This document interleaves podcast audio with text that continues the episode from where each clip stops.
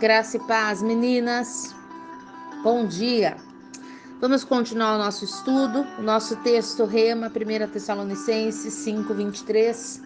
E o mesmo Deus de paz vos santifique em tudo, e todo o vosso espírito e alma e corpo sejam plenamente conservados irrepreensíveis para a vinda do nosso Senhor Jesus Cristo.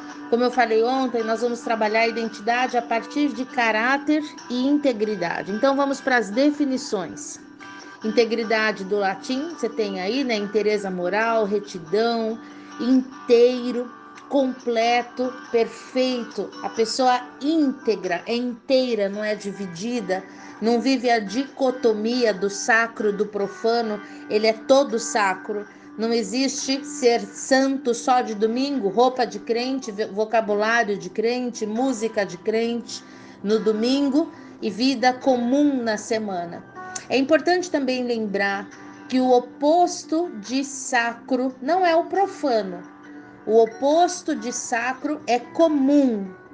Lembre-se que a sarça quando Moisés chega até a sarça, aquele lugar não era profano, aquele era um lugar, aquele era um lugar comum. Mas porque o Senhor estava ali, porque o Senhor separou aquele lugar, porque o Senhor se manifestou naquele lugar, ele tornou-se santo, que significa tão somente separado. O oposto de santo é comum. Você foi chamada para ser santa, separada. Você não é uma pessoa comum. Você não é mais um. Você não é profano também. Você é separada para o Senhor, criada para a sua honra e para a sua glória. Caráter, disposição natural da alma. É importante também lembrar que algumas pessoas costumam dizer: tal pessoa é sem caráter. Não existe ninguém sem caráter. Existem pessoas de bom caráter ou não, mas todos temos caráter. O caráter fala do quê? Da disposição natural da alma, as qualidades de uma pessoa que a distinguem de outra, conjunto de traços particulares, modo de ser, índole, natureza, temperamento, que nós vamos entrar na primeira semana de agosto, conjunto de qualidades, sejam boas ou más, né? Que determinam a sua conduta, humor, traços pessoais. Então pode ser bom caráter ou não. Leal, ainda que nós vamos trabalhar nesses dias, sincero, franco, honesto, fiel aos compromissos, fiel, digno de fé, de confiança, que cumpre o que promete, constante. Bom, trabalhando, a gente segura essas definições aí, que a gente vai trabalhar bastante nisso até o final desse, desse tema.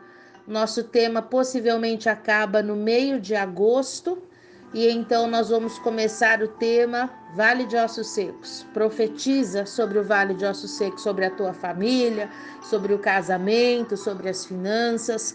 E eu também vou trazer vários testemunhos de situações onde nós profetizamos, algumas por dias e, via, e vimos a resposta, algumas por anos e vimos a resposta, e outras imediatas. Mas isso é agosto. Até lá nós vamos trabalhar identidade e eu gostaria que você pegasse bem a definição, tanto o texto-chave como as definições, para que você possa fazer uma autoavaliação. Como eu sempre falo, tudo que você pega é para você. Não é para pegar o estudo e falar isso aqui seria muito bom para o meu marido, isso aqui era bom, era para minha amiga tal. Não, isso é para você. Se chegou na sua mão, é Deus falando com você. É Deus querendo tratar o teu caráter, é Deus querendo tratar os teus tempera o teu temperamento, é Deus querendo tratar a tua índole, querendo restaurar.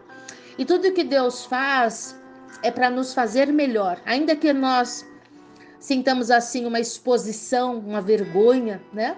Porque está expondo, está trazendo luz em algo que a gente está tentando esconder. A intenção do Senhor não é nos humilhar, mas é nos curar. Quando vem luz sobre uma situação da nossa vida, é para que haja libertação, para que haja cura e restauração, então o diabo não tem mais argumento sobre nós. Bom, nosso Deus é um Deus de gerações, Deus de Abraão, Deus de Isaac, Deus de Jacó. As suas bênçãos são geracionais. Todos nós nascemos com histórico familiar geracional. É muito interessante quando você vai ao médico, por exemplo, e você está fazendo um exame de rotina, as perguntas que eles nos fazem. Tem diabetes na família? Tem pressão alta na família? Tem situações, problemas do coração na família? Tem câncer na família? Eles vão perguntando por quê? Porque tem algumas doenças que vêm com hereditariedade. Então, se a tua mãe teve, se a sua avó teve, eles já vão começar a se preocupar e a investigar, fazer pedir exames, porque possivelmente você vai revelar isso uma hora ou outra. Uh, eu, eu, foi até interessante, nós fizemos um check-up ano passado e o médico falou: tem isso, tem isso, tem isso, tem isso. Eu falava: não, não, não. Você não tá com nada disso? Não. Ah, mas vai ter. E eu falei, quebrado em nome de Jesus. Mas da mesma maneira que o médico pode prever aquilo que nós vamos enfrentar de acordo com o histórico familiar, na nossa história espiritual, no nosso DNA espiritual, também isso é verdade. Se você participou do nosso seminário Raízes de Iniquidade, nós trabalhamos isso bem destrinchado. Se você não participou, eu coloquei aqui um pouquinho assim para te dar uma ideia, porque é a iniquidade, é justamente a iniquidade que altera o nosso DNA espiritual. Iniquidade é torcido. Ela torce o DNA, ou seja, ela registra as informações para as próximas gerações. Um DNA que era para ser normal é torcido e eu passo esse código genético do pecado para frente. Você pode avaliar isso na sua vida, com seus filhos ou com familiares que você conhece. É muito comum a gente escutar assim: olha, nem conviveu com o avô, mas fala como ele, tem o mesmo palavreado, tem o mesmo jeito, tem os mesmos tiques, é atormentado como aquele homem, parece que conviveu, você já viu isso? Ou você, olha, você teve uma tia-avó que você nem viu, mas você é idêntica na feição, no jeito de andar, tem os mesmos gostos. Muito bem. Eu contei aqui na no nosso seminário de iniquidade algumas experiências particulares que eu tive, onde eu pude identificar na minha vida as raízes de iniquidade de antepassados, né?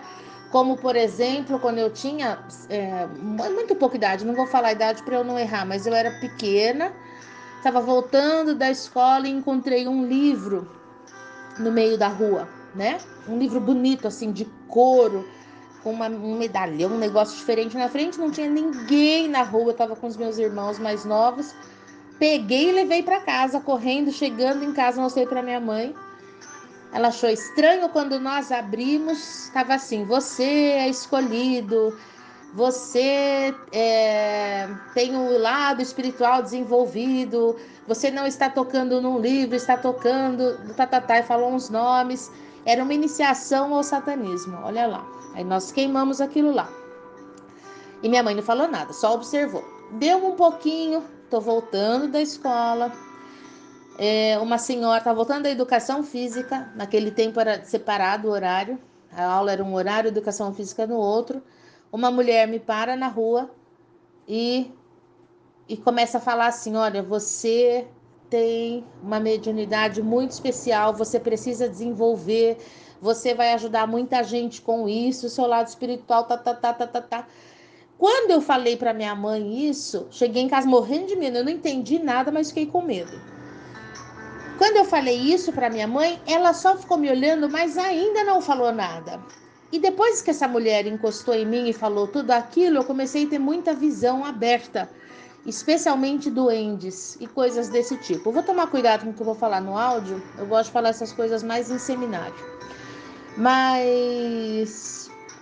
E aí, quando eu contei para minha mãe das visões, de uma coisa que parece que foi aberta, que eu não tinha antes e comecei a ter, então ela começou a chorar e falou: Olha, eu passei por tudo isso e a sua avó mexia muito com essa área.